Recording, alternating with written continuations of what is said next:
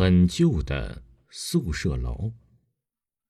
我是一名大学生，大约七八年前，我们学校有一栋很旧的宿舍楼。宿舍楼有一位专门负责拖地和打扫卫生的老婆婆，同学们都叫她拖把婆婆。拖把婆婆从来不和任何人说话，也没有人知道她的真实姓名，也没有人知道她住在哪里。每天早晨和傍晚呢，拖把婆婆都会拖着她那个驼背的瘦小的身子，在认真的拖地和打扫卫生。不管刮风下雨，她从来都没有缺过一天，而且每天都是那么的准时。一个冬天的早晨，一位女生去倒垃圾，她看见拖把婆婆又准时的在拖地了，女生啊就关切的问。拖把婆婆，让我帮您拖地吧。天这么冷，您到我们宿舍喝口热水，暖暖身子吧。拖把婆婆冷冰冰的说：“你真的愿意一生一世帮我拖地吗？你不会后悔吗？”女生当时也没多想，就说：“不后悔。”第二天呢，那个女生失踪了，在她的宿舍门口挂着一把湿漉漉的红色的拖把。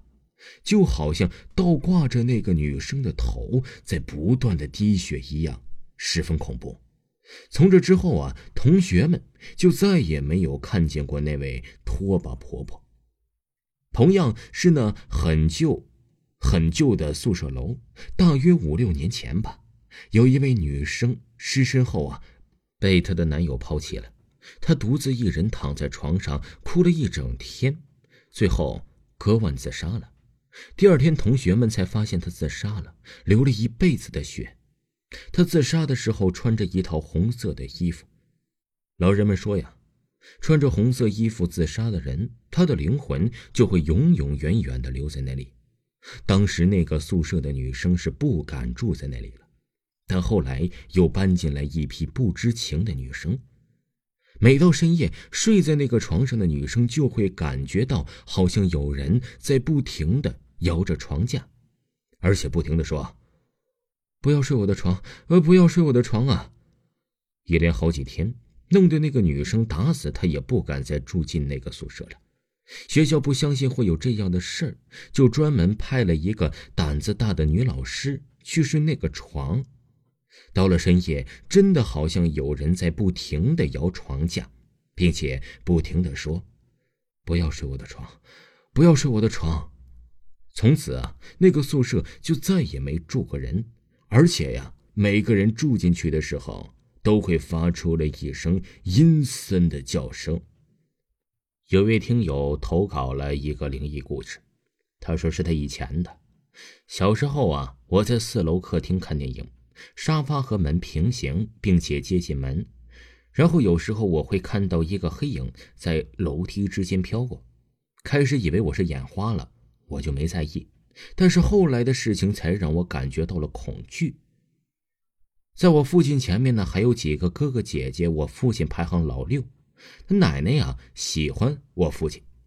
打小记忆里，奶奶就一直在我家住，从不去其他的伯伯姑姑家。直到离世了，也是在我家。你肯定会好奇，为什么我要说这些？因为我的灵异经历可能和我奶奶有关。我和我姐姐从小就喜欢养狗，养过无数只，但是都是亲戚朋友送的。到我家时已经两岁了，所以没有什么。唯独养过的两只小奶狗，都差不多是两个多月大。我家呀是自建房，五层楼那种。有一天我在一楼啊。听见小狗一直惨叫着，便跑上楼看看怎么回事。我跑上楼啊，顺着声音找到了四楼。四楼有两个房间，一间是我姐的，关着门的；一间呢是供奉着仙人，也被用来做客厅的屋子。门呢开成了一个裂缝，于是我仔细寻找，却没有。我又跑到五楼找，也没找到。这一下我就急了。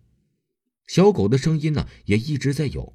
但是很惊悚，我实在没法了。从三楼到五楼，关着门的、开着的房间，任何有空的柜子我都打开看了，还有缝隙，仔仔细细的找了一遍都没有。你知道吗？那种恐惧，就这么一些地方竟然都找不到，我实在没法了。我也吓了一身冷汗，然后就下楼去了。后面呢，狗狗自己出来了，我看到它身上一点灰尘，蜘蛛网也没有一点伤，都没有啊，干干净净的。后面的一只小奶狗也是同样情况，并且两只狗都是养了三个月就失踪了。以前的那些不是这样。都是出去玩一会儿，知道回来，但是这两只小狗啊，却是了无音讯。我的房间在三楼，我经常会在房子里玩手机。我房间门呢，正对着我的桌子，门和桌子距离十米左右。我坐在桌子前，背后就正对着门。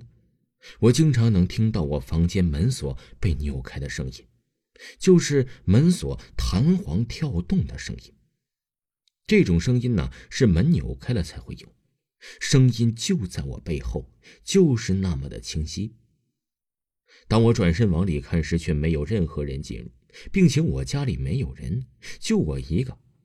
后来有一次我打扫房间了，才从一个柜子上面清理出了我奶奶、爷爷的相片，之前是摆放在供桌上的供奉的。